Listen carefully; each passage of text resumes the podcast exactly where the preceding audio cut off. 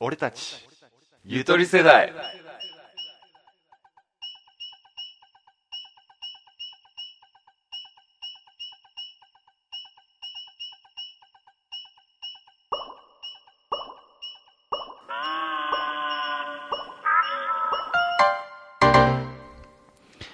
メインのアラベです。純一ですこ。こではゆとり世代二人が日常生活や社会に物申します。テーマを一つ決め、それについて話し合っていきます。お願いしおま願いす。します。この前さ、うん。この前って言ってもちょっと時間経つかな。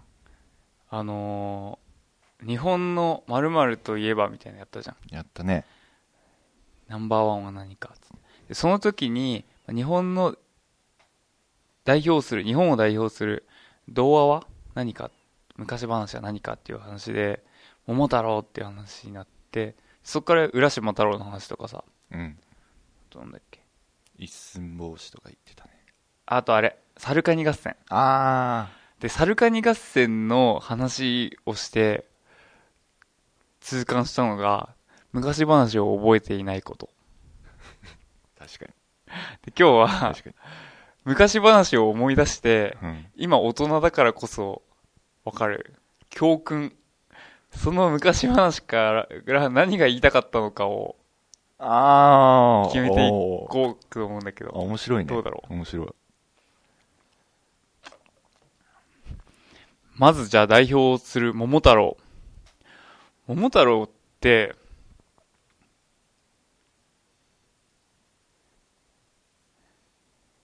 何が教訓なのかえ、でも単純にあれは、なんだろう、正義は勝つ的な、あそうか正義は話じゃ活ない的なんかもうヒーローとして。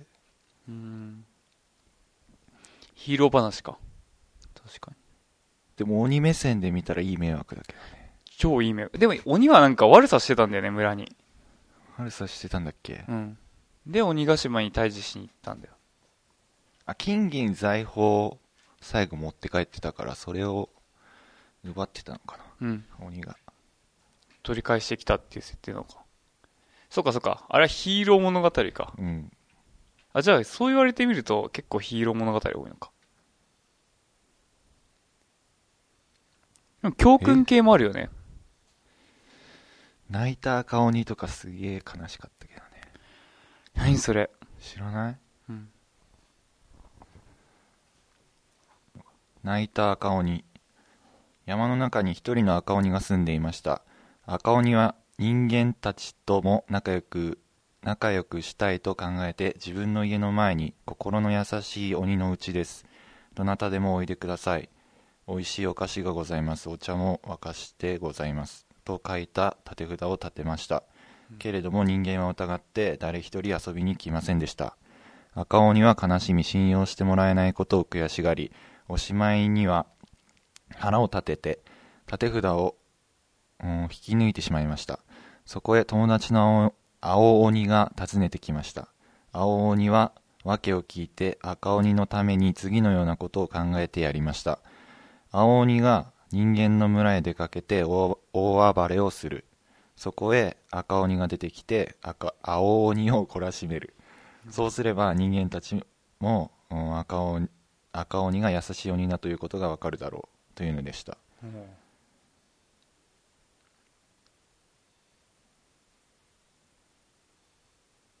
うんで計画は成功して村の人たちは安心して赤鬼のところへ遊びに来るようになりました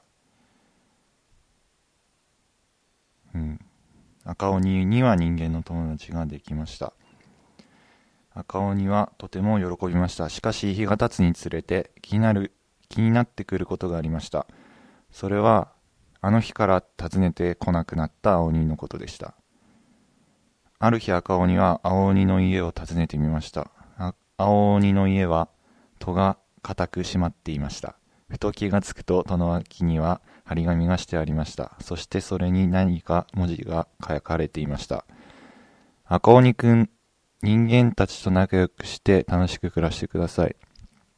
もし僕がこのまま君と付き合っていると、君も悪い鬼だと思われるかもしれません。それで僕は旅に出るけれども、いつまでも君を忘れません。さようなら。体を大事にしてください。どこまでも君の友達青鬼。赤鬼は黙ってそれを読みました。二度も三度も読みました。戸に手をかけて顔を押し付け、しくしくと涙を流し、涙を流しました。っていう話。すごいね。それ昔話なんだね。うん。昔、うん。なんかこれはね聞いたことある、多分。それ知ってる。結構有名だと思うん。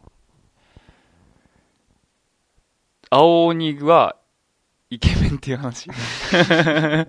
あ、 かっこいいよね。赤鬼の話だよね、多分。あのー目の前のことを欲していると、本当に大事なものを失うよ、みたいな。あー。そういう話かえ、違うのえー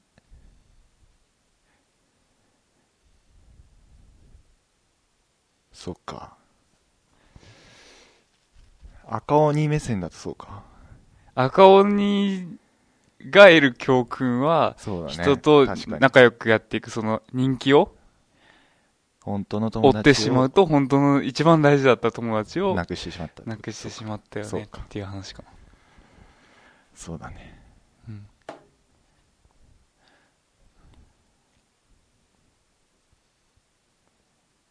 うんそれか自己犠牲を学ぶうん青鬼目線だと話それはないな、うん確かにやっぱ赤鬼のそ赤の鬼目目線線なんじゃじゃあ次の昔話。はい金太郎。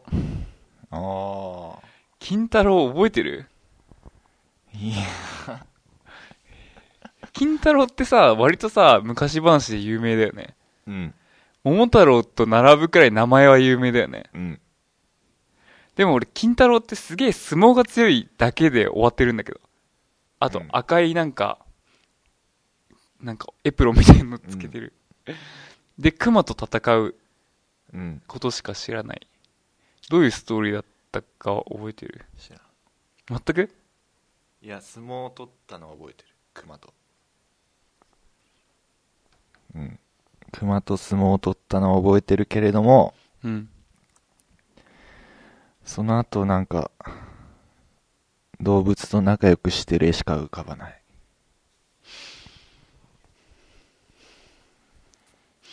なんかさ、巻き割ったりしてなかったまさかりかついた金太郎ああ、そうだ。うんふんああ、そういえばさ、歌あるね。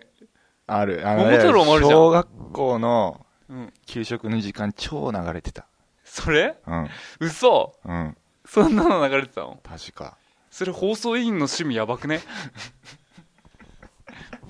あれいやなんか音楽も流れてたよ俺放送委員だった。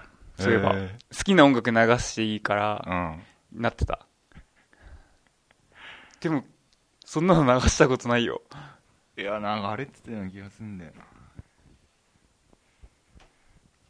待って、今放送室の話を思い出しちゃ った。なんかね、あれだったよ。登下校の時間は、ビバルディだった。ビバルディ四季。春とか、あー、はいはいはいはい。あー、そうだった。そうだった。あれうん全国共通なのかな、でね、給食の時間は何でも曲流していいんだけど、俺たちの頃ってまだカセットだったじゃん。うん。で、放送室に誰か先輩がこう、持ってきてたカセットとかは置きっぱいになってるから、もう、2、3個しかないの、新しい曲って。だからそれがヘビーローテになるあー、確か もん。の。俺たち。ちが何個かこう CD とか、あのーカセットとかを持ってきて流すんだけど、それ持って帰るじゃん。だけど常にやるやつって、もういつでも流せるから、ヘビーローテーションになるんだけど、ジェットコースターロマンスとかあった。あの、キンキキッズの。全然思い出せないんだけど。あ、嘘。歌えないからね、これ。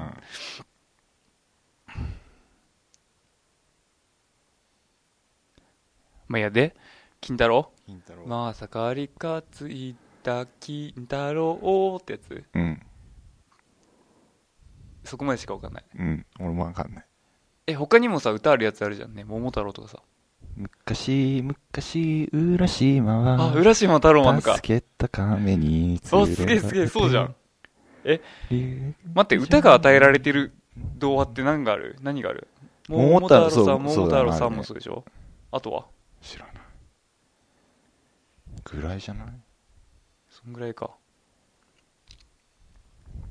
有名なのがそれぐらいだもん浦島太郎どこまで歌えるね助けた亀に連れられてちょ、ちょっと待って、本当に知らなかった。陸上に 行ってみれば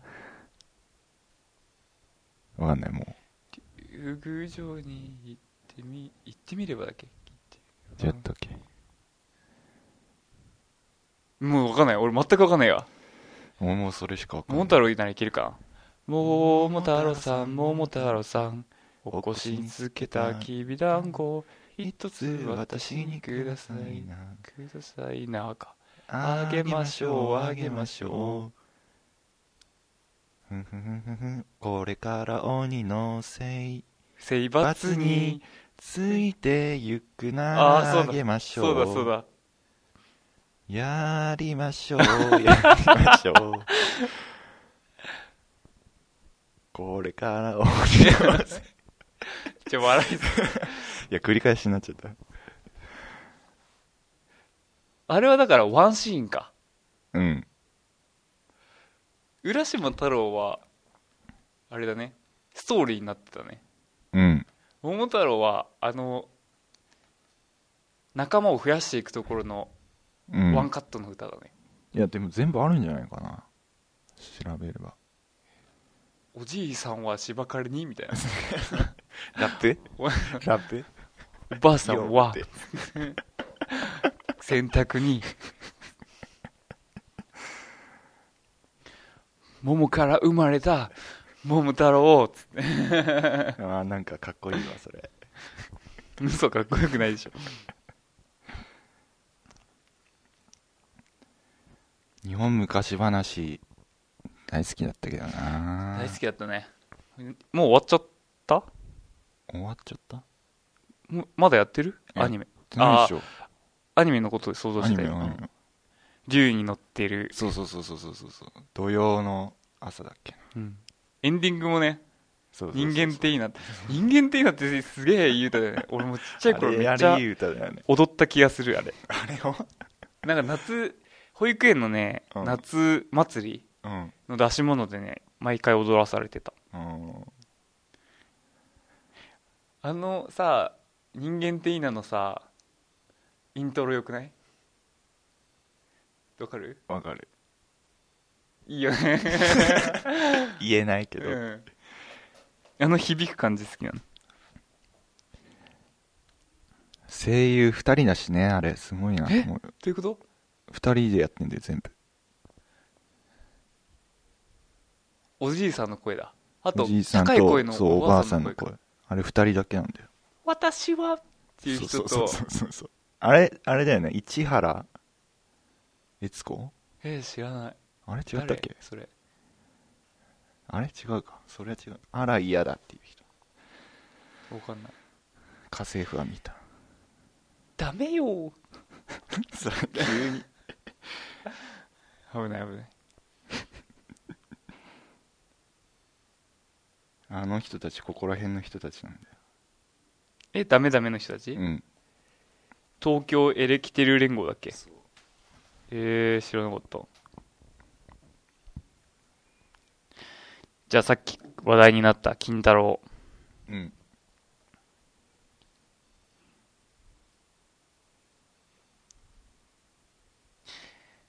昔足柄山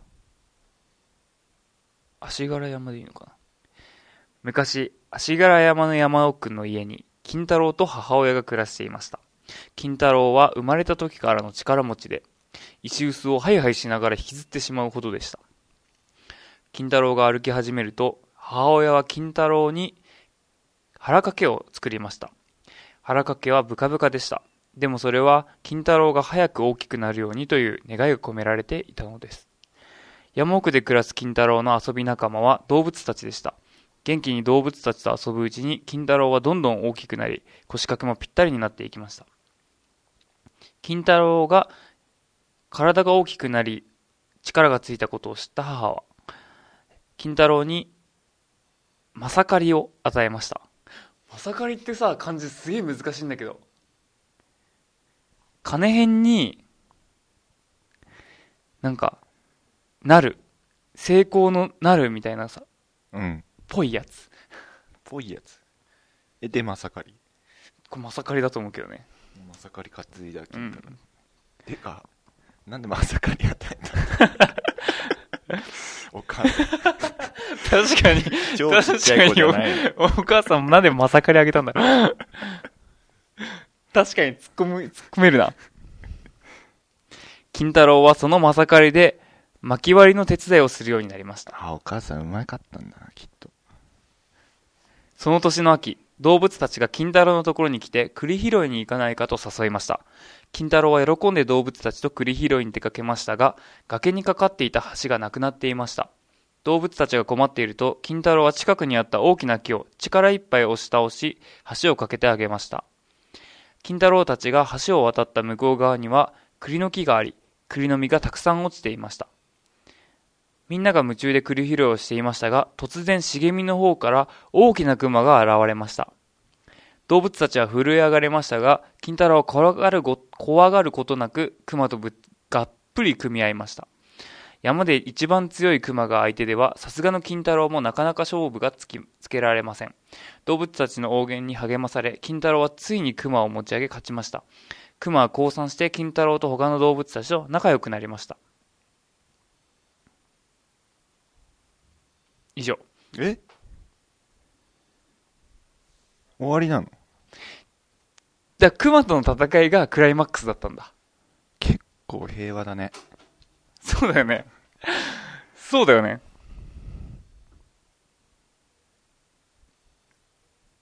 うん。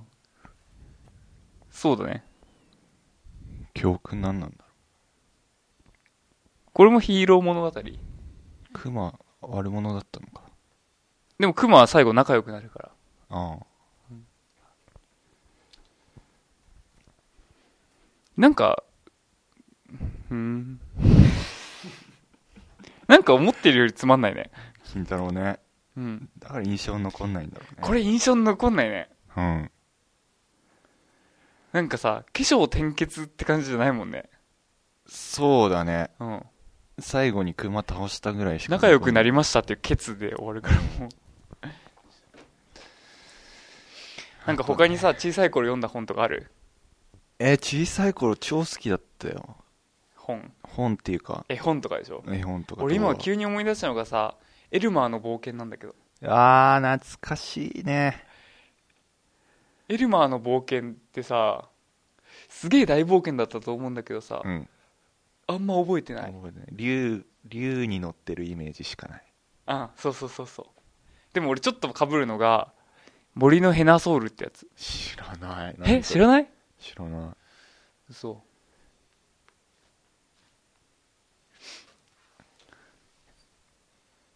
森のヘヘナソウルヘナソウルそれも竜なんだけど確か本当押し入れの冒険知らなえネズミばあさん出てくるやつい知らんあ嘘なんか簡単に話すと保育園の子供たちが喧嘩すんので喧嘩すんなって怒った保育士さんが押し入れに閉じ込めんのそうするとネズミばあさんが出てきてめっちゃ怖いのネズミばあさんに追われていくうちに二人は仲直りするって話うーんだった気がする。でもね、クソ怖いの、そのネズミばあさんが。尋常じゃないほど怖いの。 トラウマレベル。あるよねたまにそういうの怖いやつうん日本昔話でもなんか異様に怖いやつとかあった気が する何ありそいっぱいあったと思うなんだっけ3枚のう。おお札札ああ、3枚のお札って怖かった。怖かった気がするなんだっけ生ハゲじゃなくてさ、ヤマンバヤマン バ。ヤマンバ怖いヤマよンバね。なん、なんだっけ夜さまよっていたら、家があって、そこ行くとヤマンバそのうそ家うなんだそよねう。そうで夜起きると包丁研いでんだよね怖え怖食われえるってなってえでもその前にお坊さんかにななんかあってあ、そうだ、お札もらうんだよね最初じゃない最初かスタートだよ。話のスタートだ。うわ、こういうの待ってた。こういうね、あやふやなの待ってた。それで待って、そう1枚目のお札何使う1枚目のお札はあ、あれだ、トイレでさ、変わり身の術するんだ。そうそう答えてくれるんだよそうだ。ヤマンバがまだトイレだよってやつそうそうそうそうえ、もうすでにヤマンバ、お前食って食べるって言ってるのじゃなかったっけあ違うかもいや、でもす、結構追われてた気がする。トイレの時は。そうだっけでも大あれそっかなんだろうね。まだあのうんなんこかがそうそう腸に詰まってるかなんかそうそうそんなら、感じのまずいよみたいな。本そ当うそんな感じの言い訳してた気がする本当 ちょっと調べながら。2枚目なんだっけ2枚目はねなんだろう川川か山な気がするんだよね川になるか山になるかあ、なんかさ、足止めに使うってことそかうそうそう3枚目がね思い出せないもう最後1枚目最初の方で使ってるんじゃないいや1枚目トイレだと思うんだよなそしてヤマンバが最後どうなったかも思い出せないいきます。3枚のお札。ある山寺のやんちゃな小僧が、お嬢さんにお願いして山へ栗拾いに行かせてもらうことになっ た。拾いあれさっき何で出てたっけ金太郎金太郎が。みんな栗拾い大好きだな。 お嬢さんは、山んばが出たら使うようにとお札を3枚出して小僧に渡す。うん小僧は山で栗拾いに夢中になってすっかり日が暮れてしまった心細く思っているところへ一人のおばあさんが現れたおばあさんは小僧の拾った栗を茹でてやると言って家に呼んだおばあさんが山んばだと気づいた小僧はしょんべんがしたいと言うと山んばは逃げられないように縄をつけて便所へ行かせたちょっとその気づいたくだりとか包丁研いでるくだりはないねうんまあ、あらすじだけ思い出そう。ヤマンバは逃げられないように縄をつけて便所に小僧を行かせた。小僧は縄を解き、お札を自分の身代わりに返事をするように命じて、便所の外から、便所の窓から逃げ出す。それに気づき、追いかけるヤマンバに、2枚目のお札で、大水を出し、ヤマンバを流そうとするも、ヤマンバは大水を、大きい水ね。大量の水ってことじゃないか。うん大水を全部飲み込んでしま った。ヤマンバちょっとすげえな強そうだな。3枚目のお札で今度は火の海を出すが、ヤマンバは先ほど飲み込んだ大水を吐き出し、火を消してしまう。あったこのくだり。ああ思い出した最後最後わかんない。待って、まだわかんない。ないないない最。後ね待って、お嬢さん登場うん最終最強のお嬢さん登場うんお嬢さん最強だっけようやく小僧がお寺にたどり着いた時には山んばはすぐ近くまで追っていた。しかし、お嬢さんはなかなか戸を開けてくれない。小僧はやっとの思いで戸を開けてもらい、部屋の中に隠れる。待って、俺まだわかんない。マジでヤマンバがやってきて、お嬢さんに小僧をどこへやったか尋ねると、お嬢は、あ、なんか覚えてるこれ。お嬢は自分と技比べをして勝ったら教えてやると言い、ヤマンバを豆粒ほどの大きさにすると、餅でくるんで食べてしまった。え、わかんない。こう最後。あらすじすぎてわかんない。そうだねなんか覚えてる。なんか覚えてるけど、なんかそれ覚えてる。お嬢さんが知恵で勝ったんだよね。そうで食べちゃうのも覚え出したでもなんでそんなちっちゃくなったかは覚えて ないちょっとこれ、端折りすぎて、取りすぎだろ端折りすぎてなん、なんむしろもやもやする。何もつながってないむしろもやもやするよ。なんでちっちゃくしもっとなんか、もっとなんか、セリフ書いてあるやつがあった。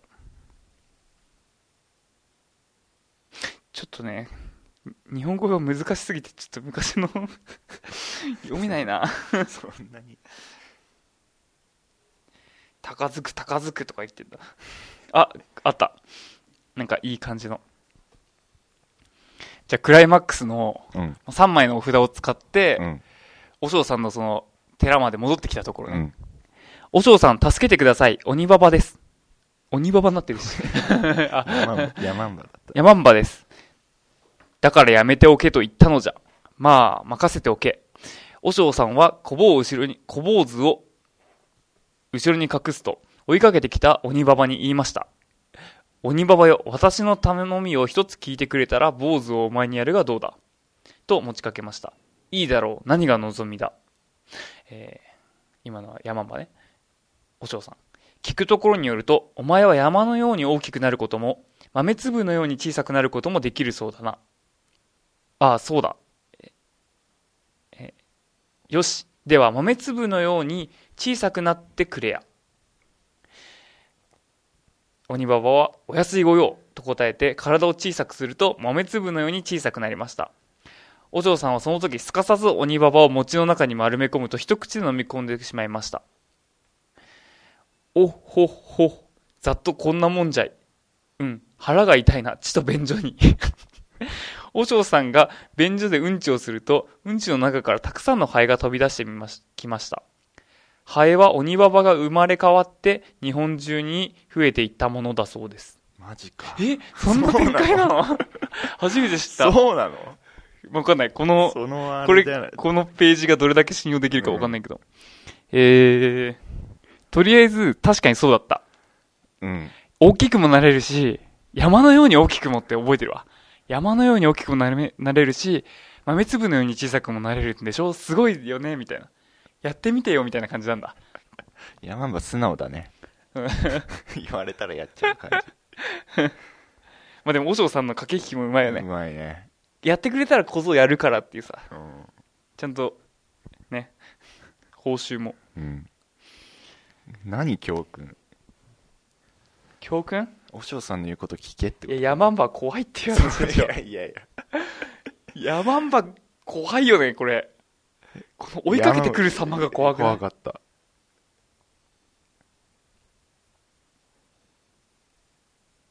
以上なんか思い出したきときたい話はある俺も今の3枚のお札がもう完全に記憶の片隅だった からだいぶ満足だいや日本昔話が見たくなったえでもさなんかもっと日本昔話ってもっとマイナーなやつじゃないいやもっとマイナーなの俺たち全然知らないのとかだよね、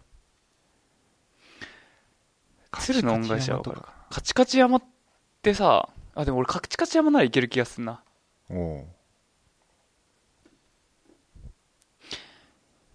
話していいいいよあ待ってタヌキが悪者だよねうん懲らしめる役誰か忘れ たウサギだっけウサギだっけうさぎの印象はあったけどなんか怪しくなってきたまあ、じゃあウサギとしてね、うん俺の記憶によると、えーおじさんおばあさんの家にいつもいたずらしに来るタヌキがいるとうん確か畑の食べ物とかよく食べちゃうんだよねうんでそこでお世話になっているウサギか何かがタヌキを懲らしめようとするとで1個目が薪をタヌキに背負わせてでその薪に火つけんじゃなかったっけそうそうそうそうそうそうそうでそこでひタヌキがめっちゃやけどを負ってで薬はないかって来たところにからからしを差し出すんだよね、あーはいでからしを背中に塗ってああ痛いとうんうんあでもあと船しか思い出せないで最後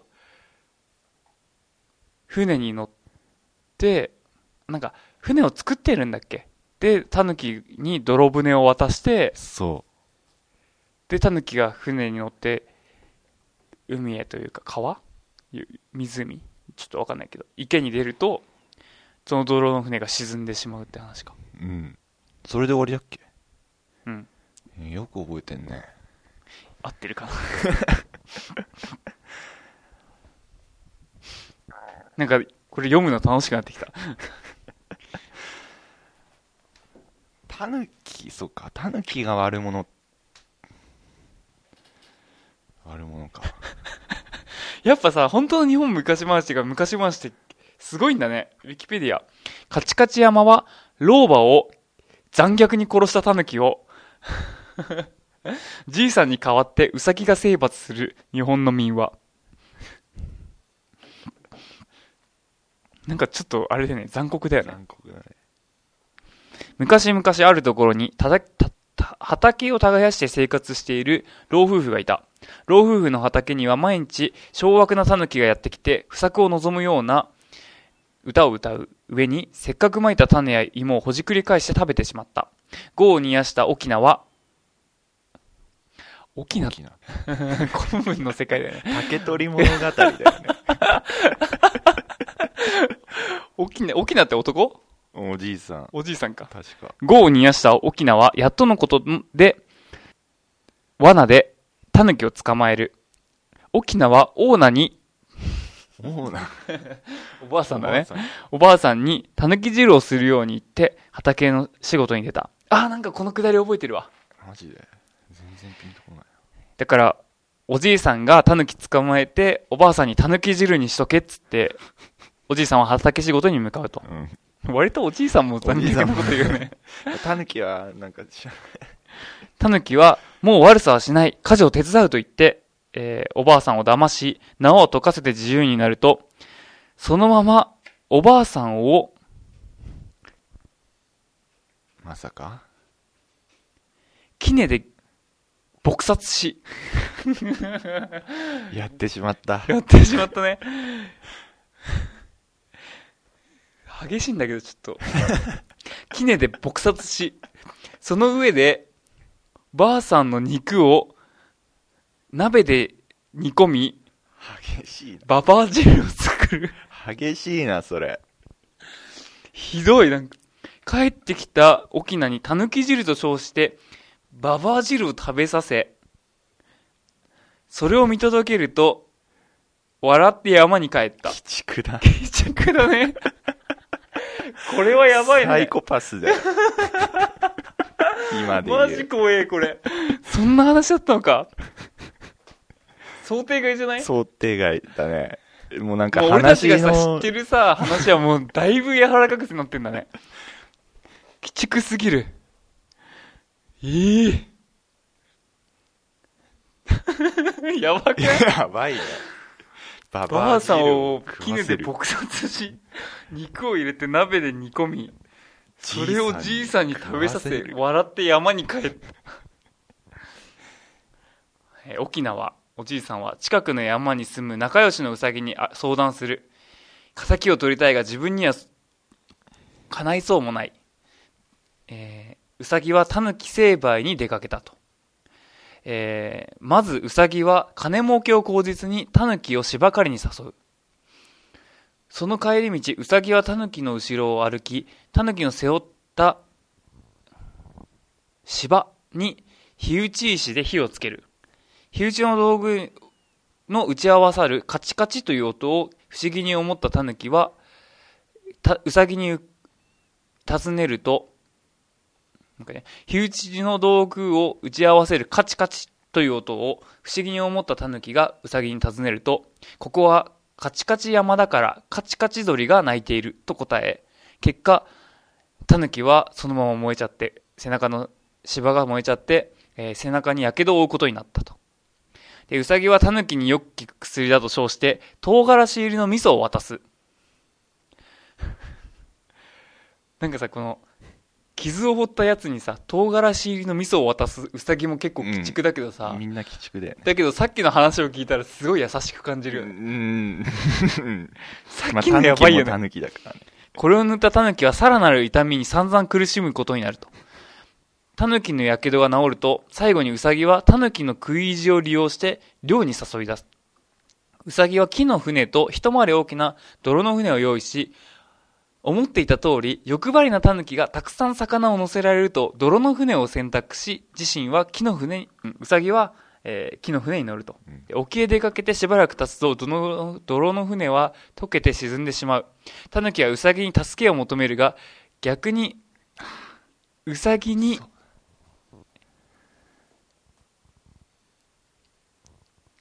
逆にウサギに炉、あの、国炉だね。炉で沈めてしまう、し、沈められてしまう。狸は溺れて死に、こうしてウサギは、えーおばあさんの仇を討った。そうだやば。鬼畜劇だ鬼。畜だねとりあえず、おばあさん殺されるシーンやばいね。うんタヌキやばすぎでしょ狸やべえな。やべえこれはもうしょうがないね。うんそんなやつだったんだタヌすげえ、なんか俺さ、狸割とかわいそうな印象だったんだけど。キうんやばいねまあもうどっちもどっちだねっていうはい。今回はカチカチ山を学びました。給食の時流れてたわ何が歌じゃなくて話がカチカチ山の話、うん純一の小学校ってなんか、なんなんだ、教育的だったのすごく。こんな小学校のへ小学校え。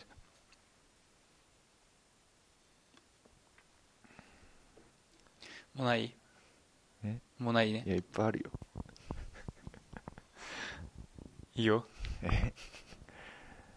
うさぎと亀とかこうれさぎわとかるよね亀はわかるでしょ下切りスズメう。うわぁ、覚えてね俺もややだななんか大きいつづらと小さいつづらをおばあ悪いおばあさんが選ぶんだとかそういう話だった気がすあった。る欲を出しちゃダメっていう話だよね多分これ、このシリーズ第2弾やろ。そうだ面白い。思ったより。ねね。懐かしいね。いいねなんだろう昔の話だけどこうやって盛り上がれるっていうか確かに。まあみんな共通して共るから通ねして誰とでも話せるっていうのいいよね以上、以上ありがとうごありがとうございましざいます。メーン .jp.net た。メイン .jp.net。はい。メーンの綴りは、MHEN。 m-h-e-n